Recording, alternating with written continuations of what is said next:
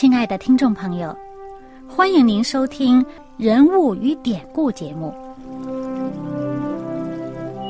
欢迎收听《人物与典故》。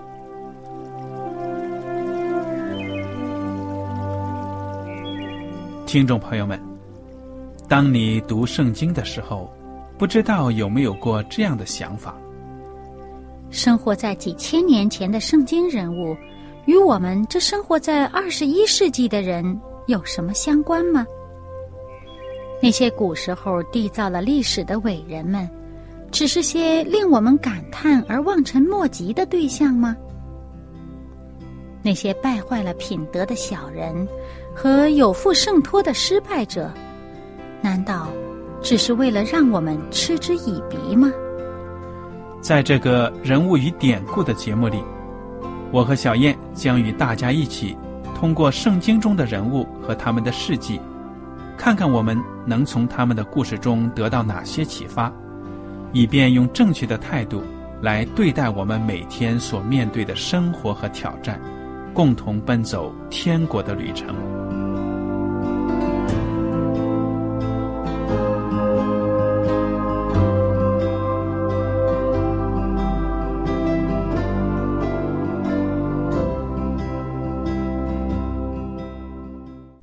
听众朋友们，你们好，我是艾德，我是小燕，大家好。很高兴又能跟您坐在一起来研究圣经当中的人物与典故。这一讲呢，我们来看旧约当中的约伯记。约伯呢，这个人物啊，在西方的文明当中呢，其实是很知名的。嗯，为什么呢？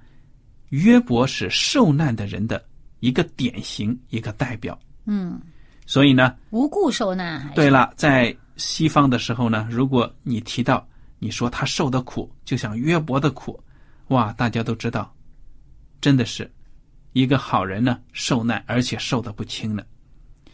约伯呢，就成了一个受难者的一个代名词了。那么约伯呢，这个故事其实年代很久远的，具体什么时候呢？众说不一。嗯，连作者也不详。对了，约伯他生活的地方呢叫乌斯。那么圣经一开头呢就说，那人完全正直，敬畏上帝，远离恶事，这就是对约伯的评价了。嗯约伯呢是一个艺人，上帝也赐福他了。哎呀，圣经说呢，他有七个儿子，三个女儿，哇，真的是一个大家族啊！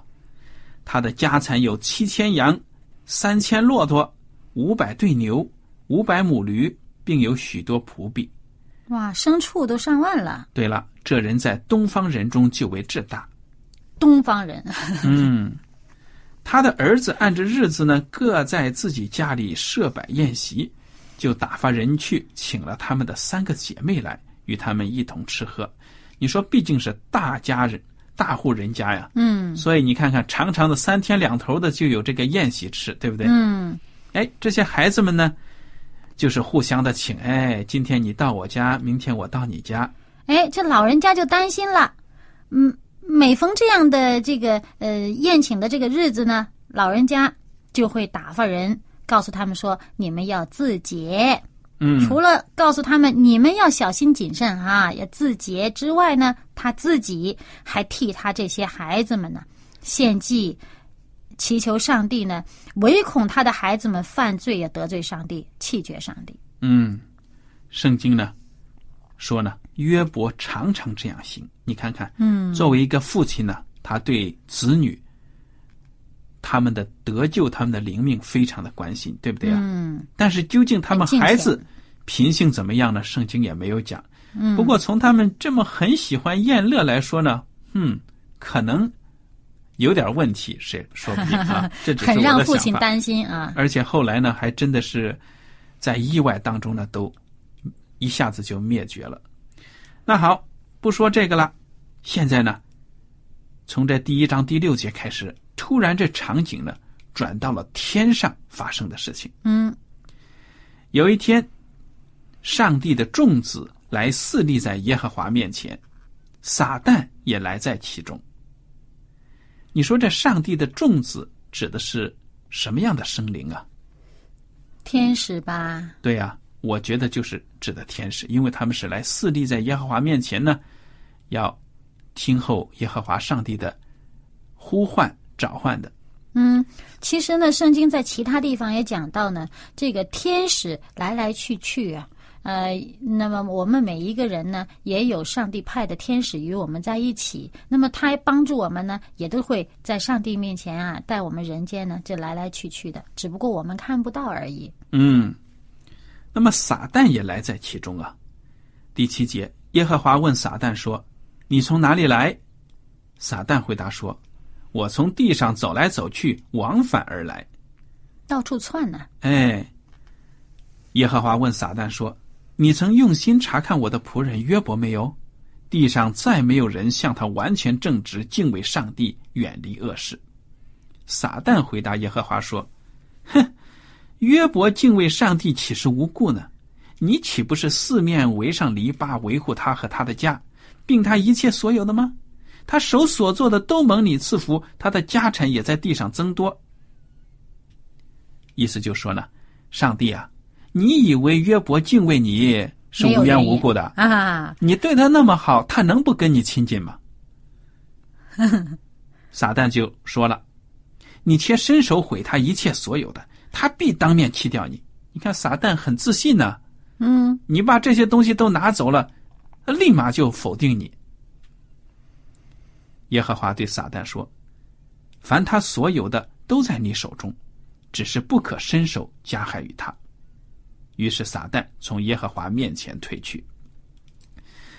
我觉得呢，耶和华上帝在这里表现出了对约伯的信心，而且呢，以约伯为骄傲啊。嗯，耶和华上帝对撒旦说话的时候，我就觉得他有这种口气，就说：“不信呢，我就把约伯交在你的手里面，你做什么都可以，只是不可伸手加害他。去吧，咱看看到底约伯是因为他有那么多好处才来敬畏我呢，还是无论是贫还是富，他都会敬畏我。”嗯，其实呢，在我们现在这个基督徒生命当中呢，也会有有些人会觉得，哎呀，我我真是很很听上帝的话，我很敬畏上帝，但是呢，我会有这个无妄之灾临到我身上。其实呢，我们可以看到呢，有的时候是说，嗯，我们遭灾呀、上帝耶稣也讲过，他是如果上帝不允许，没有什么灾会临到你们身上。但是你遭灾的时候，上帝会为你开条出路，让你能够承受得住，让你能够忍受得住。那就是说，上帝其实对我们挺有信心的，他才会容许这个灾临到你身上。他相信你能靠着他家的力量能够度过。那么，呃，如果上帝觉得这个灾你承受不了，他不允许这个灾力到你身上。嗯，好，那么撒旦呢，从上帝那里得到了这种允许之后呢，就走了。紧接着发生了什么事呢？场景呢又转到了地上。第十三节，有一天约伯的儿女正在他们长兄的家里吃饭喝酒，有报信的来见约伯说：“牛正耕地，驴在旁边吃草，十八人忽然闯来，把牲畜掳去，并用刀杀了仆人，唯有我一人逃脱，来报信给你。”嗯，哇，强盗来了！财产全没了，哎呀，这个仆人的话还没讲完呢，又来一个。又有一个仆人说：“上帝从天上降下火来，将群羊和仆人都烧灭了，唯有我一人逃脱，来报信给你。”哎呀，简直是接二连三呢。那结果又来了，骆驼也没了。对了，这个仆人的话还没有讲完呢，又有人报信说加勒地人分作三队，忽然闯来，把骆驼掳去，并用刀杀了仆人，唯有我一人逃脱，来报信给你。这个仆人的话还没有说完呢，又有一个人来报信了。你的儿女正在他们长兄的家里吃饭喝酒，不料有狂风从旷野刮来，击打房屋的四角，房屋倒塌在少年人身上，他们就都死了。唯有我一人逃脱，来报信给你。家人也没了。哇，这你就说这个仆人们报信讲话啊，这有多长时间？接二连三，我看半个小时之内啊，四个凶信。哎呀，真是你说有的时候基督徒在生活当中会不会遇到这种情景啊？不要说不信的人怎么怎么着，没有上帝的保护啊，会遭灾。那么基督徒也有这个时候呢。我们中国话说了，之灾呀，对呀，屋漏偏遇连阴雨，对不对啊？嗯。所以你看看这个事情啊，消息来了之后呢，对约伯真的是一个震惊。约伯便起来，撕裂外袍，剃了头，伏在地上下拜。你看看这一系列的举动，他在这时候他还下拜。最重要的就是这最后的举动啊，下拜，说我赤身出于母胎，也必赤身归回。赏赐的是耶和华，收取的也是耶和华。耶和华的名是应当称颂的。你看他在什么情况下，他都赞美上帝。哇，难得呀！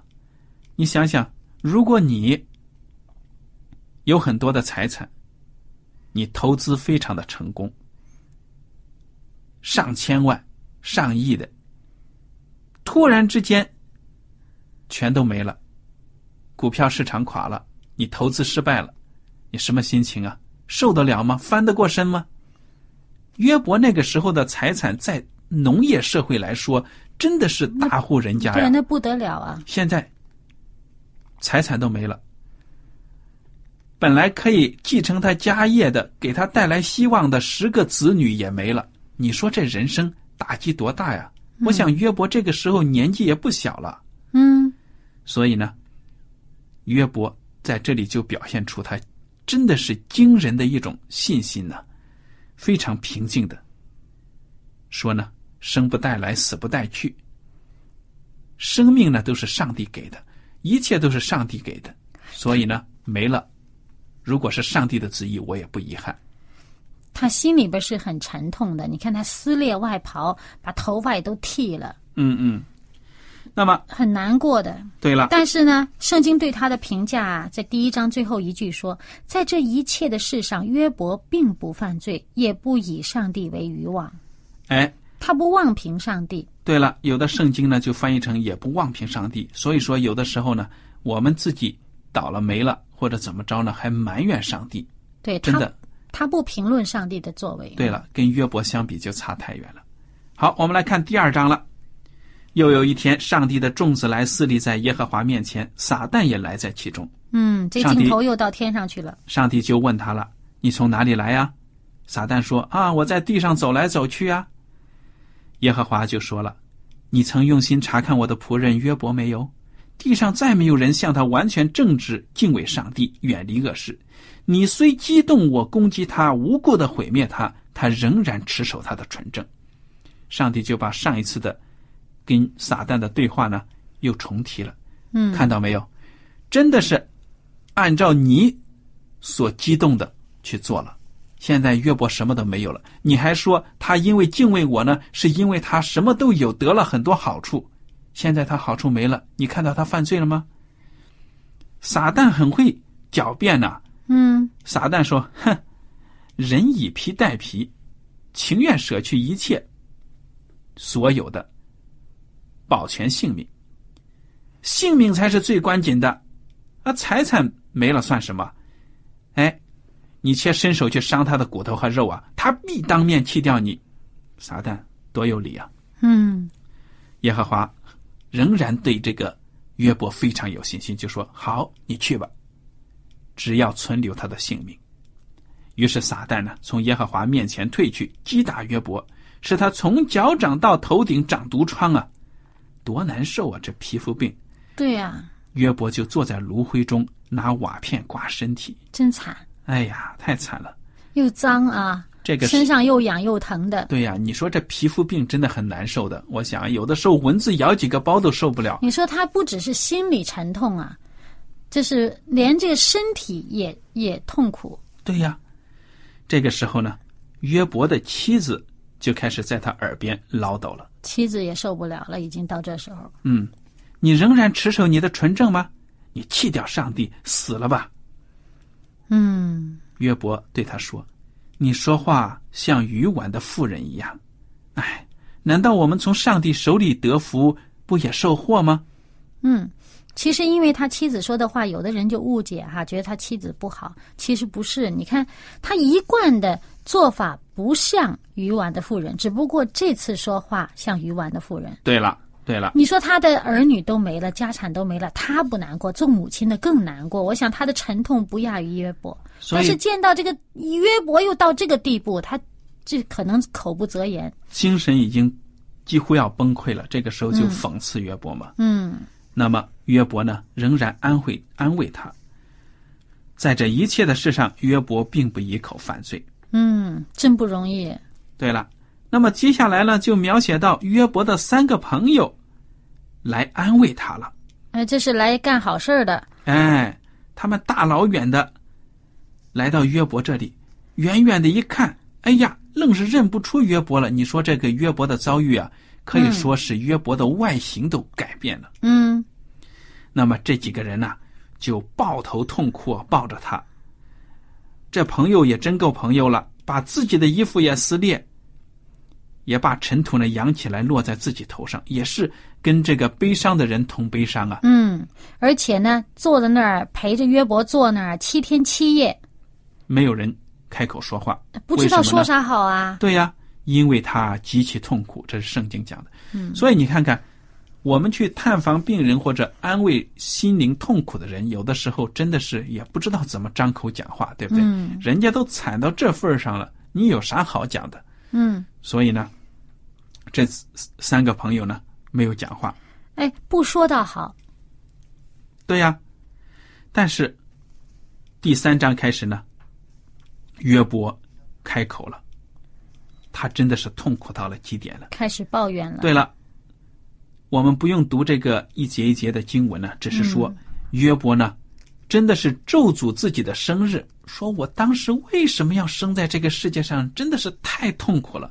我可以想象，如果是我，我真的不埋怨约伯呀，嗯，对，什么都没有了，现在又有身上的毒疮，全身都遍满了这种皮肤病，多难受啊！我活在这世上干什么呢？其实他也就是看到这三个朋友来安慰他，他就说两句。其实有的时候真是抱怨的，就为这试探的开了路嗯，啊，以至于他这个话一开始说呢，就引起了后来这个约伯记里面所记述的这一连串的辩论。对了，这三个朋友呢，一听就一言一语的来跟约伯辩论了。这三个朋友其实也是敬畏上帝的人，这点好毫无疑问。心来安慰他，谁知道这安慰不到点上呢，反而呢，让人家痛苦更加加深。这三个朋友的大意呢，轮番来讲，意思就说：“哎，约伯，你怎么讲这种话呢？你受苦肯定是因为你生活当中啊有什么错事，嗯，得罪了上帝。你要是好好的，那上帝能惩罚你这样子吗？哎，他们就是有一种观念，就是以为啊，这个好人必得福，这恶人才遭报。那么呢，呃，你你遭了罪呢，一定是你有问题，上帝管教你。那你说这是不是我们世人的观念？是不是世界上很多宗教所宣扬的，就是因果报应，对不对呀？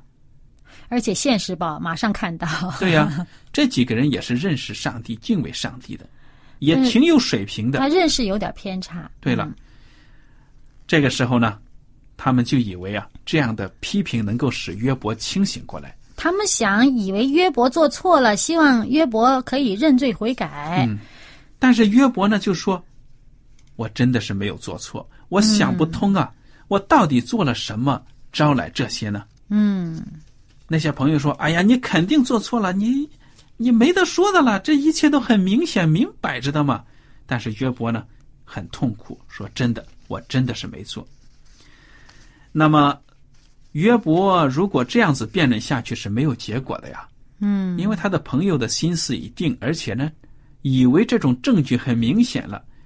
这个时候呢，这个约伯记到了多少章呢？上帝就出来了。那么其实呢，他们变了三轮儿。嗯，到三到第三轮的时候呢，这个其中一个朋友已经没话可说了，不知道说什么好了。而且呢，约伯在辩论当中也开始慢慢的有点坚持自己一定是没有做错，多少让人家觉得他是有点自以为意了。嗯所以呢，就来了一个年轻人，叫做以利户的。嗯哼，这个以利户从三十二章开始出现，那来了以后呢，他就呃，一方面他讲这些老人家啊，那约伯那三个朋友，呃所说的话呢，就是不合适；另外一方面呢，他也多少有点儿呃，觉得约伯你是有点自以为意了。嗯基本上呢，就是好像变成了一个呃，上帝出场的这么一个引子。对了，那么到第三十八章的时候呢，上帝就出面了。那时，耶和华从旋风中回答约伯说：“谁用无知的言语使我的旨意暧昧不明？”哇，上帝就说了：“你们这一大堆的讲了一大堆，讲什么呢？你以为把世界看透了，把事情都看透了，其实你们是愚昧啊！嗯你们不懂的事情太多了。上帝呢，第四节就这样说：“我立大地根基的时候，你在哪里呢？你若有聪明，只管说吧。对啊，上帝在整个这一段这个质问的话当中呢，就讲了很多天上地下大自然很多这个奇妙的这个呃见证啊。对呀，其实我们人也是。如果你遭遇了什么不幸的事情，心情不好，你到大自然里去看看，你真的感觉到自己很渺小。当然了，也是要注意的，有的时候那情绪太低了，走到深山老林、偏僻的地方，感觉到人生没意义，越看越觉得自己在这世界上不算、不属什么、不算什么，很可能呢就走上了自觉的道路，对不对？嗯，对，但是呢，上帝把大自然的伟大、奇妙、它的规律都给我们看，对，有很多规律让我们现在人都觉得非常的惊讶。意思就是说呢，这一切的一切呢，都在我的掌管之中，是我制定的。你们有什么担心的呢？你们在讲什么呢？而且，如果我们仔细的去看，如果大家这个有圣经的话呢，希望大家把圣经找出来看一看。这一段从约伯记三十八章开始呢，到最后这个两三章之间，上帝所讲的这个话里面有很多科学上我们在前不久才证实的东西啊，而但是在这个约伯记里面，几千年前，上帝已经通过这个约伯记告诉我们了。嗯你包括这个地球这个自转，我们看这个三十八章第十二节呢，就讲到呢，呃，你自生以来曾命定晨光，使清晨的日光知道本位。就上帝讲到这个行星，他知道他自己的位置该去哪里啊，嗯哼，啊，叫这光普照地的四极，将恶人从其中驱逐出来吗？因这光，地面改变如泥上印印，万物出现如衣服一样。哎，它这里面这个如泥上印印，在当年啊，那个呃美索不达米亚呃那些人，他印在泥上印东西，它就是一个中间一个轴，外面有滚筒，这样转转转转转，在一个地上印，这这就很形象的形讲出了这个地的这个地轴啊，这样转的这么一个形象。只不过那个年代的人恐怕也未必很明白，我们现在科学研究才证实，哎呀，真是这样的，觉得很明白。所以呢，上帝讲了一番话之后呢，约伯真的是谦卑了。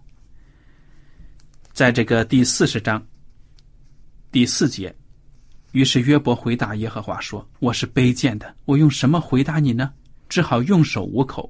我说了一次，再不回答；说了两次，就不再说。”所以我们看到呢，如果人真的在上帝面前呢，哎呀，我想再能讲、再口才再好的人呢，也要把嘴捂起来，没啥好说的，对不对呀、而且呢，他这时候他还出声了啊，他说我没话好讲。上帝继续责问他，用这个生物界的这些现象，哇，又讲了很多很多这个生物界上的一些一些让人叹为观止的事情。嗯，那到最后四十二章的时候呢，约伯认罪自责，对呀、约伯说：“我知道你万事都能做，你的旨意不能拦阻。谁用无知的言语使你的旨意隐藏呢？我所说的是我不明白的，这些事太奇妙，是我不知道的。求你听我，我要说话；我问你，求你指示我。我从前风闻有你，现在亲眼看见你，因此我厌恶自己，在尘土和炉灰中懊悔。罪人呢，看见上帝就会觉得自己太卑鄙，嗯，太不配了。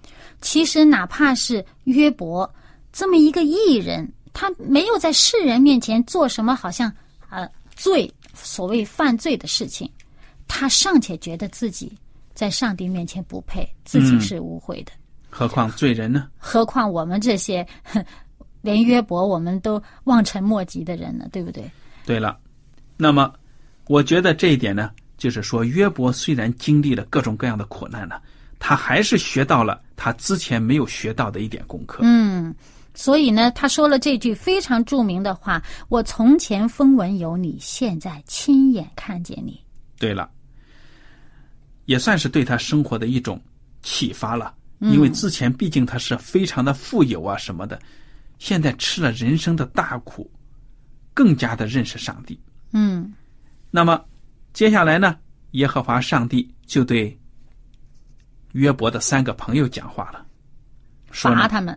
对了，说你们呢乱安慰人，不懂得讲话，人家没有什么，其实并没有什么错的，你们都不知道，在那讲了一大通。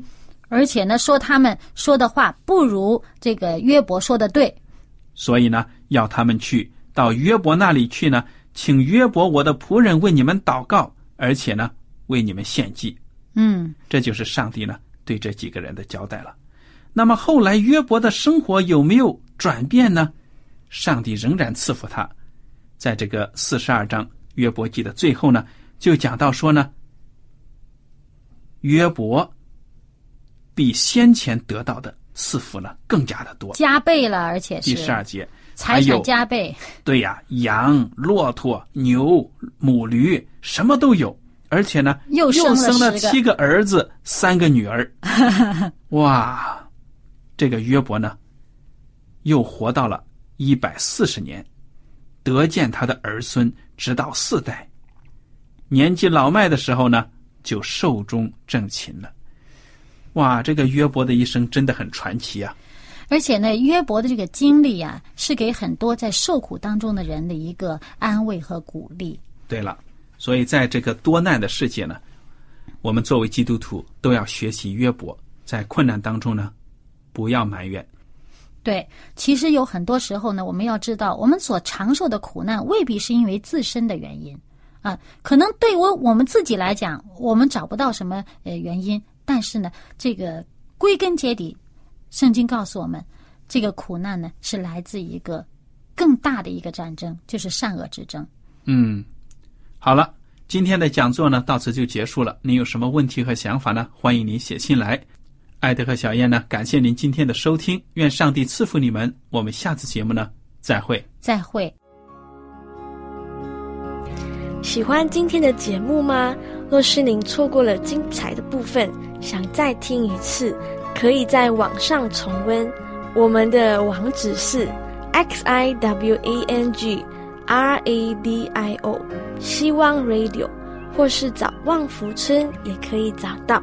记得把好东西介绍给您的朋友，与他一起收听。